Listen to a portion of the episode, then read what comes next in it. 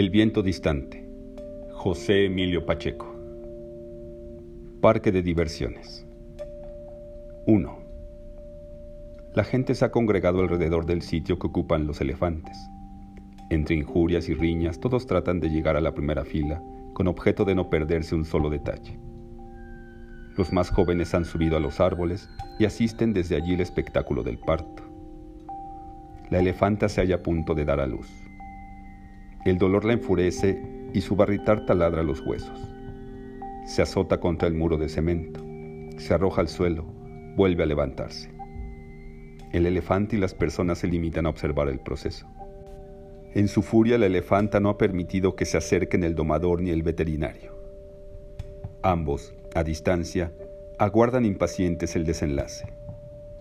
Transcurren dos horas, al fin, cuando ya el grupo de curiosos se ha transformado en multitud, del viejo cuerpo oscuro empieza a sobresalir un nuevo cuerpo.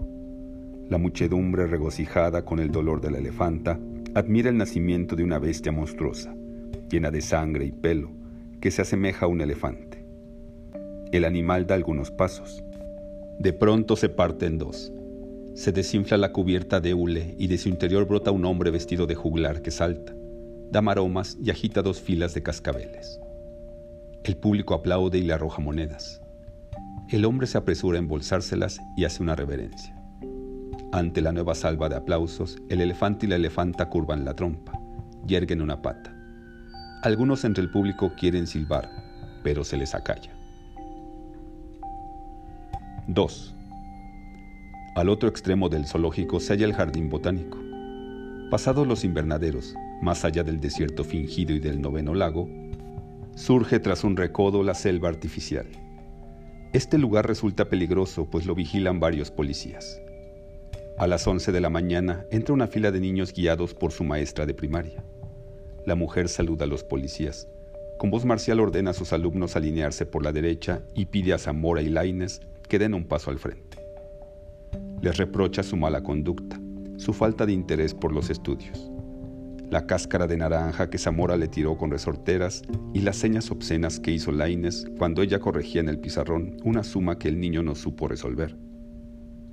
Acto continuo, toma Zamora y a Laines por las orejas y sin hacer caso de sus bramidos, estimulada por el aplauso y los gritos de sus compañeros y la actitud indolente de los guardianes, los acerca a los tentáculos de una planta carnívora. La planta engulla a los niños y los ablanda para digerirlos. Solo es posible ver la dilatación de su tallo y los feroces movimientos peristálticos. Se adivinan la asfixia, los huesos quebrantados, el trabajo del ácido, la disolución de la carne. Resignada, aburrida, la maestra dicta la clase de botánica en vivo correspondiente al día de hoy. Explica a sus alumnos cómo se parece el funcionamiento de las plantas carnívoras a la acción digestiva de una boa constrictor.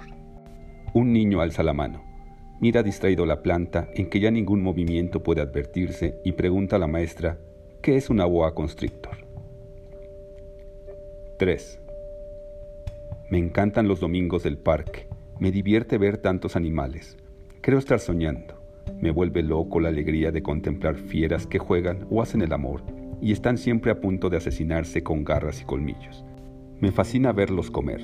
Lástima que huelan tan mal, o mejor dicho, hiendan pues por más que se esfuerzan para tener el parque limpio, todos apestan a diablos y producen mucha basura porque tragan y beben sin reposo. Ellos al vernos no se divierten como nosotros. Me duele mucho que estén allí las bestias prisioneras. Su vida debe ser muy dura. Hacen siempre las mismas cosas para que los otros se rían de ellos y los lastimen. Por eso no me explico que algunos lleguen ante mi jaula y digan, mira qué tigre, ¿no te da miedo? porque aun si no hubiera rejas, yo no me movería de aquí para atacarlos, pues todos saben que siempre me han dado mucha lástima. 4. La sección llamada por eufemismo la cocina o los talleres del parque está vedada a los espectadores. El permitir tales visiones podría tener las peores consecuencias. En un gran patio de muros roídos por la humedad se sacrifica los caballos comprados para alimento de las fieras hombre humanitario, el director suaviza la brutalidad común en los mataderos.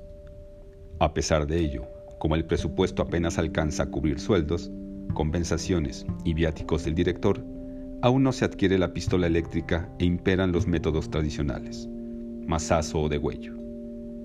Ancianos menores de 20 años son liquidados uno tras otro en el patio. Aquí terminan todos sin que cuenten su lealtad y sus horas infinitas de trabajo. Animales de montura y de tiro, exhaustos caballos de carrera, ponis y percherones, se unen en la igualdad de la muerte. Perciben el cuchillo del matarife como pago de sus esfuerzos y su vida infernal. Solo vísceras, huesos y pellejos van a dar a las jaulas de los carnívoros. El director envía las mejores partes a sus puestos de hamburguesas y hot dogs y destina otra porción a su fábrica de alimentos para gatos y perros. Entre los visitantes y los trabajadores del parque no se menciona a los caballos. Nadie quiere ver en qué forma será recompensado su propio esfuerzo. 5. Atrás de las jaulas se levanta la estación del ferrocarril. Muchos niños suben a él, a veces acompañados por sus padres. Cuando arranca el tren se sobresaltan. Luego miran con júbilo los bosques, la maleza, la cadena de lagos, las montañas, los túneles.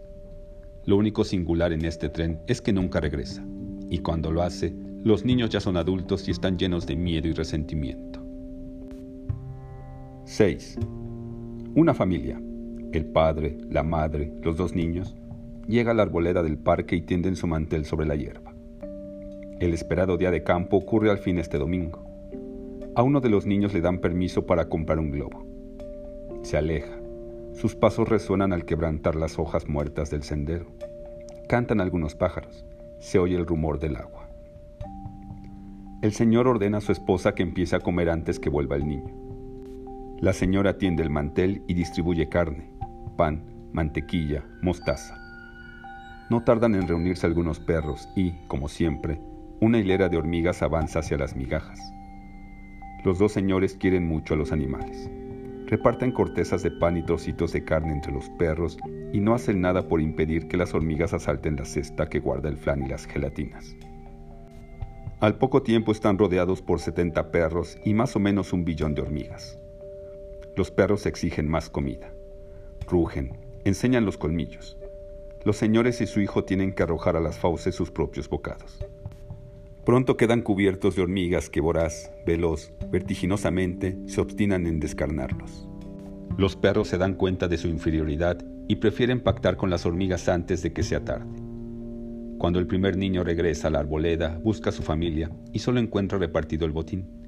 Largas columnas de hormigas, cada una lleva un invisible pedacito de carne, y una orgía de perros que juega a enterrar tibias y cráneos, o pugnan por desarticular el mínimo esqueleto, que por fin cede y en un instante más queda deshecho. 7. A la sombra de los juegos mecánicos se yergue la isla de los monos. Un foso y una alambrada los separan de quienes, con ironía o piedad, los miran vivir. En la selva libre que solo conoció la primera generación, ya muerta, de reclusos del parque, los monos convivían en escasez y en paz, sin oprimir a las órdenes inferiores de su especie. En el sobrepoblado cautiverio disfrutan de cuanto se les antoja. La tensión, la agresiva convivencia, el estruendo letal, la falta de aire puro y espacio, los obligan a consumir toneladas de plátanos y cacahuates Varias veces al día hombres temerosos y armados entran a limpiar la isla para que la mierda y la basura no asfixien a sus habitantes. Así pues, en principio, los cautivos tienen asegurada la supervivencia.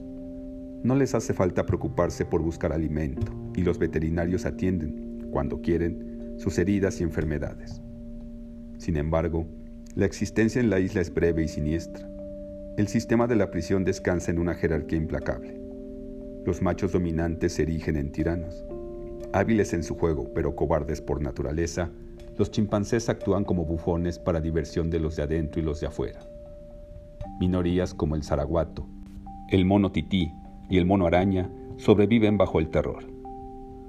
Los mandriles reverencian a los gorilas. Nadie cuida de las crías. Violencia y prostitución corrompen a todos desde pequeños. A diario aumentan los asesinatos, los robos, las violaciones, los abusos del fuerte contra el débil. En esta forma, unos a otros se destruyen. incapaces de rebelarse contra los monos sin pelambre, que al capturarlos destruimos su rudo paraíso y los llevamos en féretros de hierro hasta el parque.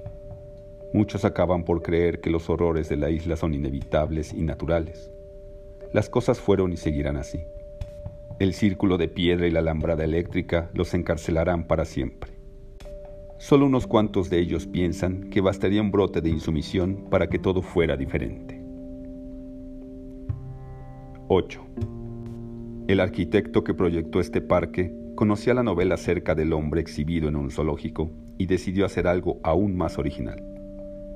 Su idea ha tenido tan buen éxito que donde quiera tratan en vano de reproducirla. La revista Time le dedicó varias páginas, declaró el arquitecto. El parque de diversiones con que he dotado a mi ciudad no es desde luego original, pero quizá resulte sorprendente. En apariencia es como todos. Acuden a él personas deseosas de observar los tres reinos de la naturaleza.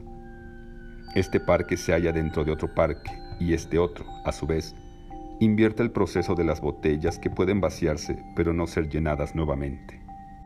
Es decir, permite la entrada y clausura para siempre toda posibilidad de salida, a menos que los visitantes se arriesguen a desmantelar mi organización que aplica la arquitectura monumental, la teoría de las cajas chinas y las muñecas rusas. Porque estos parques se encuentran dentro de otros parques en que los asistentes contemplan a los que contemplan, y estos se hallan dentro de parques que contienen más parques contenidos en parques.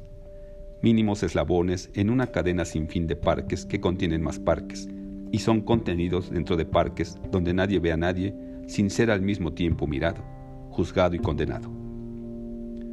Tomemos un solo ejemplo para ilustrar lo que he dicho. Miren, la gente se ha congregado alrededor del sitio que ocupan los elefantes. Entre injurias y riñas, todos tratan de llegar a la primera fila con objeto de no perderse un solo detalle. Los más jóvenes han subido a los árboles y asisten desde allí al espectáculo del parto.